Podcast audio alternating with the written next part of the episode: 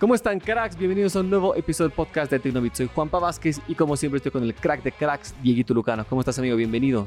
Todo bien, Juanpa. Igualmente espero que estés muy bien. Y bueno, este es un episodio de noticias. Acá extraemos las, las novedades más importantes de la semana pasada, esta semana.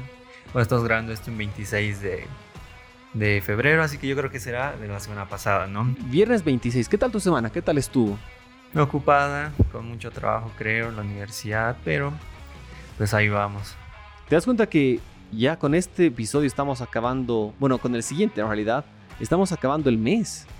Muy rápido, realmente dos meses del 2021 con sin nada. ¿Qué está pasando, Dios mío? No sé, yo no lo sé, pero bueno, no, no somos no, este, no, no les vamos a hablar de eso, sino de las cosas más importantes de la tecnología, que es en lo que nos va mejor, ¿no? Claro, de eso se supone que sabemos, o al menos disimulamos, ¿no? No, no lo disimulamos, pero bueno, ¿qué te parece si comenzamos? Vamos.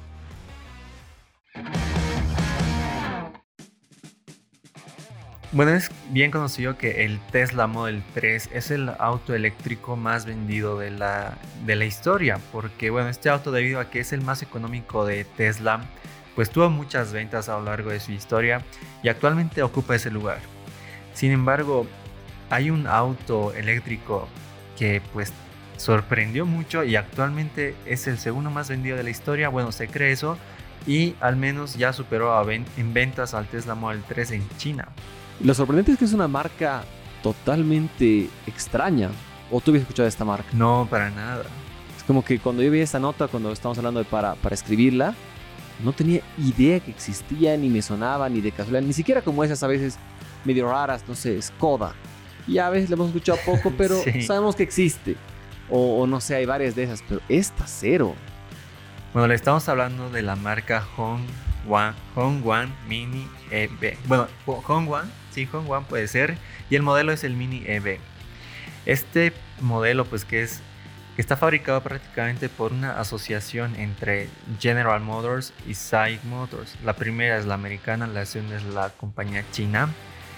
Y bueno, eh, durante la segunda mitad del 2020, este vendió 112 mil unidades y se ubicó como el segundo auto eléctrico más vendido de China, justamente por detrás del Tesla Model 3. Wow, es una locura. Para que tengan idea, es un auto bastante compacto, es chiquitito, se parece mucho a los Smart no sé si Se parece mucho a. ¿Cómo sería la marca boliviana? A los eh, Quantum. Quantum, muy parecido en cuanto a, diseño, así cuadrados, pequeños. Pero este tiene más capacidad, pues eh, los Quantum, si no equivoco, solamente son para dos personas, mientras que este One Mini EV es para cuatro personas. Y lo increíble que aquí yo creo que todos van a caer de espaldas. Si, si tú estás sentado, sentate, porfa, porque esta noticia, este, este punto es sorprendente. El precio, ¿cuánto cuesta, Dieguito? Bueno, cambiado, bueno, convertido a los dólares, este auto tiene un costo de 4.350 dólares. ¿Qué está pasando ahí? O sea, es realmente barato.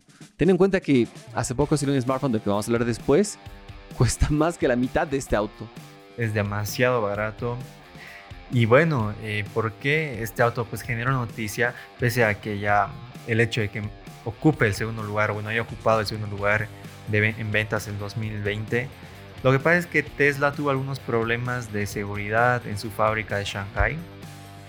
Y bueno, esto como que les cuestionó mucho a los chinos. Y pues las ventas de este modelo se habrían disparado y por eso no hay números exactos, pero se supone, o bueno, se cree que este Hongguang Mini EV ya es el auto eléctrico más vendido, al menos en China. Wow. Mira, si te pones a pensar, más o menos cuesta 31 mil dólares menos que el, model, que, el Tesla que estamos hablando del Model 3. Es, es demasiada diferencia. Es durísimo. Tal vez cómo será la tecnología, ¿no? Claro, obviamente yo creo que no se puede comparar. Eh, un Tesla es un Tesla, tiene muchas cosas por dentro, la conducción autónoma y todo eso. Pero pues ya creo que es interesante que esto de los autos eléctricos están bajando de precio cada vez van a llegar a más y quizás pronto tengamos uno, ¿no? Sí, yo creo que sí, tal vez para probarlo. Pero bueno, igual aquí en Bolivia se están poniendo de moda poco a poco. Pero a ver, eh, esperemos que pues, bueno, no sé si será bueno para el Tesla si este auto lo supera en ventas al, al Model 3. Pero a ver, pues a ver qué es lo que pasa, ¿no? Y como siempre, Xiaomi da mucho de qué hablar y ahora no es excepción. Y tenemos ahí un nuevo modelo que bueno, yo creo que para nuestra región va a llegar con otro nombre. Pero estamos hablando en este momento que Redmi anunció los K40. Bueno, esto ya Xiaomi lo anunció hace mucho tiempo. Bueno, no sé si Xiaomi o Redmi, fíjate, es un poco confuso. Digámoslo Redmi, creo. Se puede decir que también son Xiaomi porque en la caja de los Redmi está el logo Xiaomi. Claro, de hecho Xiaomi es la marca madre. Eh, madre, digamos. Pero bueno, eh, Xiaomi cumplió con su palabra y pues presentó a los Redmi K40. Me sorprendió mucho porque se lanzaron tres teléfonos, bueno, tres modelos. Yo pensaba que simplemente iba a ser uno, pero fueron tres. Los K40, el K40 Pro y el K40 Pro Plus. Poco feo que pongan Pro Plus, siendo que ya Huawei lo utiliza. O sea, busca otro término. Pro, Mega Pro, Pro, Ultra Pro. Pero no sé. ¿Por qué ir por el mismo? La verdad es que soy muy crítico con eso. O, también Apple tiene su propia nomenclatura. Entonces, no, no, sé, no me gusta mucho ir por el mismo camino. Pro Plus, Ultra, Max. Sí, o sea, ya, ya, creo que es una marca que puede apostar y no estar siguiendo los pasos de otro, a no ser que ese es el objetivo, confundir a todos. Pero bueno, ese no es el tema. Sigamos hablando de estos nuevos K40 que la verdad sorprenden mucho. Bueno, en primer lugar, los tres tienen el mismo diseño frontal y trasero. Sus pantallas son de 6,67 pulgadas, con, son paneles AMOLED y con una resolución Full HD. Los tres tienen la tasa de refresco de 120 Hz. En cuanto a diseño, no sé, a mí me recuerdan bastante a los, bueno, al Xiaomi Mi 11. Sí, es casi, casi un copy-paste. Pero creo que en este K40 me gusta más el, módulo de la cámara, que es algo más, no sé, algo más diferente. Sí, es un poquito más sobrio, se podría decir. Poquito, poquito, tampoco por mucho. Bueno, prácticamente los tres tienen lo mismo. ¿En qué se diferencian? En el procesador, porque el Redmi K40 tiene al Snapdragon 870, mientras que el K40 Pro y Pro Plus al 888, que se supone que es el tope de gama. El otro es una versión light, digamos, por así decirlo. Y también se diferencian en la cámara principal. Pues el K40 tiene 48 megapíxeles, el, el Pro 64 y el Pro Plus 108 megapíxeles. Wow, tiene claramente cámaras muy, muy pro. De ahí en adelante ya es todo lo mismo, misma memoria RAM, mismo almacenamiento, misma batería, ninguno tiene resistencia al agua o al polvo, entonces, bueno, para llenar el catálogo de Xiaomi creo que se van a lanzar también tantos equipos. Claro, bueno, creo que es la característica de Xiaomi, ¿no? Lanzar muchos teléfonos, confundirnos, pero bueno, ¿qué, qué se llamarían acá a nuestra región si es que llegan próximamente? Bueno, posiblemente eh, uno de estos equipos sea el Mi 11T, es muy probable. O si no, eh, alguno podría lanzarse internacionalmente bajo la marca Poco. Ah, podría ser, ¿no? Mira, no lo había pensado. Sí, pero bueno, Xiaomi no confirmó Un nada. Un poco F3 quizás, ¿no? Es probable, yo creo que sí podría ser esa una, una buena salida para ser lanzado internacionalmente, pero no lo sabemos. Y bueno, los precios son interesantes también. Esto sí me llama mucho la atención. El más costoso, para que tengan idea, está en 570 dólares. El K40 Pro 430 y el K40 normal a secas 310 dólares aproximadamente. Obviamente estos son precios que están convertidos en base a yuanes usando Google porque nos puede dar estos datos. Así que son datos precisos, pero bueno, no son datos oficiales para nuestra región, simplemente la conversión que se hizo.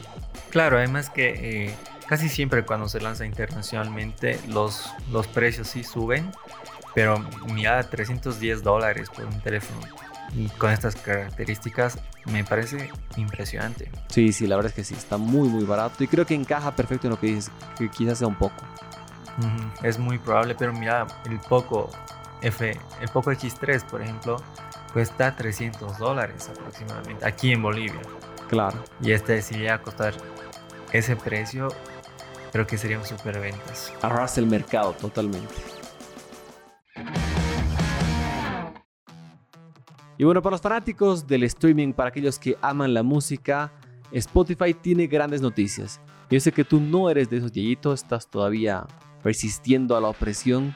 Todavía no te, no te fuiste al lado oscuro de Spotify, pero yo sé que pronto, tranquilo, yo sé que vas a caer eventualmente.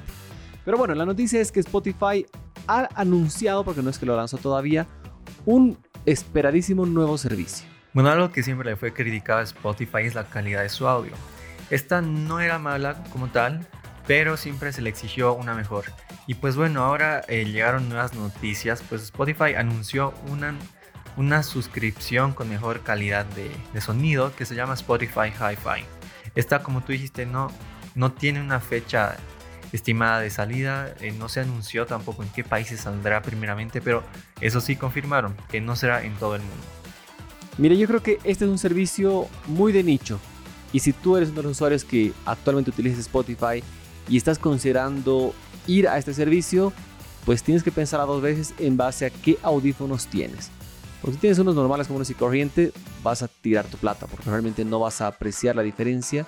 Y de hecho, creo que poca gente lo hace. Entonces, hay que evaluarlo, pero creo que es cool que Spotify haya ido por este camino y ahora ofrezcan, bueno, próximamente este servicio. Bueno, de momento los únicos dos servicios que ofrecen un servicio de audio de alta calidad son Amazon Music HD con un costo de, de 15 dólares al mes y Tidal Hi-Fi que cuesta 20 dólares al mes aproximadamente. No se anunció el costo de Spotify Hi-Fi, pero suponemos que podría costar entre los 15 y 20 dólares. Es muy probable. Y bueno, esta semana comenzó con una grandísima noticia.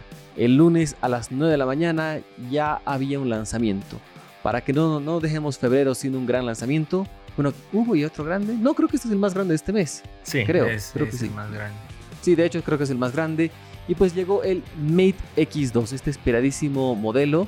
Que bueno, como decíamos en el anterior podcast, no sé si era esperadísimo o sorprendente. Pero bueno, llega este modelo que es el nuevo plegable de Huawei. Para mí, más que nada es sorprendente porque no es, creo que, no sé, fue, realmente fue una sorpresa para todos que Huawei anuncie un lanzamiento de un nuevo plegable. Pero bueno, este ya llegó, es una realidad y pues renueva al aclamado diseño de los Mate X y Mate XS, pero lo hace más interesante, quizás para mí más, más funcional. En, primer lugar, tiene una pantalla interna de, de 8 pulgadas y una pantalla externa de 6,45 pulgadas. Algo que sí me llama mucho la atención y creo que a todo el mundo es que la pantalla eh, desplegada no tiene un orificio de cámara delantera, por lo que esta solo estará disponible en la pantalla externa. Claro, eso es algo bueno y malo a la vez. Creo que está cool de que tienes el 100% de pantalla en- cuando está abierto, pero malo si es que tú quieres hacer una videollamada con toda tu, tu pantalla aprovechándola. Entonces, bueno, como siempre en los plegables, al menos por ahora, tienen sus pros y contras. Exactamente.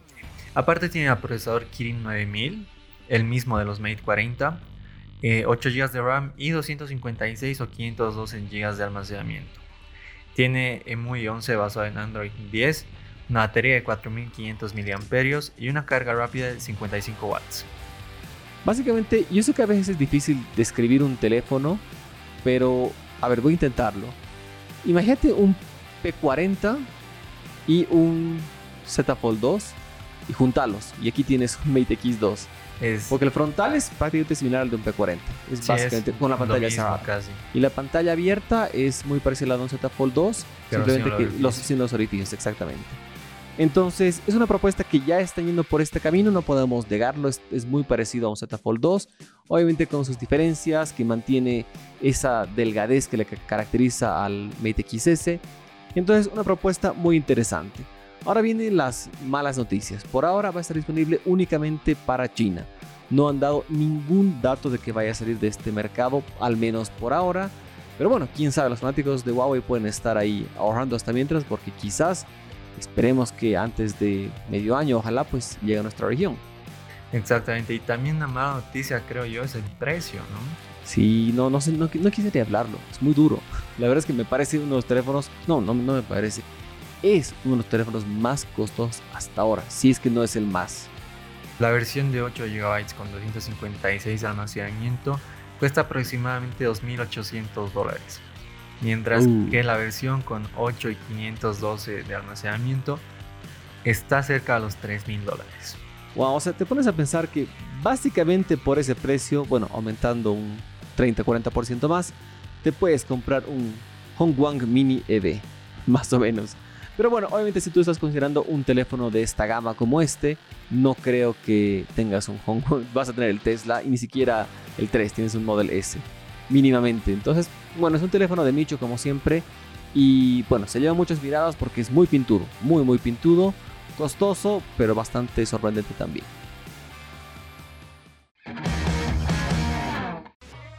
Y bueno, tenemos una última corta noticia que es que la serie, esperadísima serie de Loki, ya tiene fecha de estreno oficial. Así es, Marvel anunció la fecha de estreno o de lanzamiento de la serie Loki en Disney Plus y esta será el 11 de junio. No sabemos eh, si llegará a todo el mundo, pero es muy probable, ¿no? Que, sí, sí, de hecho. todo el mundo al mismo tiempo. Ya que es exclusiva de ellos, no, no veo por qué no. Pues tienen el, el lujo de poderla presentar en cualquier lado. Bueno, con esta serie serán ya tres lanzadas por parte de Disney Plus. La primera es WandaVision, la segunda es Falcon y el, soldado, y el Soldado del Invierno que llegará el 19 de marzo y posteriormente Loki. así que fans de Marvel pueden estar muy contentos ya que esto se viene con todo. No soy fan de Marvel para nada, de hecho, pero sí quiero ver WandaVision. Tú tampoco creo, ¿no? No, yo tampoco, pero... Pero bueno, vamos a verlas, vamos a verlas. Tranquilos. Tranquilos que vamos a verlas. Bueno, cracks, con eso nos despedimos esta mini noticia. Ha sido un episodio, como ya se ha vuelto tradición, de todo. Realmente muy random nuestros episodios, noticias bastante variadas. Como siempre, gracias Dieguito por estar acá, es un gusto. Y aprovecho a mandar un gran saludo, antes de que se me vaya, a Camila Bolman que está frente a mí. Lo voy a hacer públicamente. A la licenciada Bolman ahora. Que bueno, hoy estamos festejando en la oficina porque es un gran día para ella. Así que bueno, gracias a ustedes, gracias Dieguito por estar acá.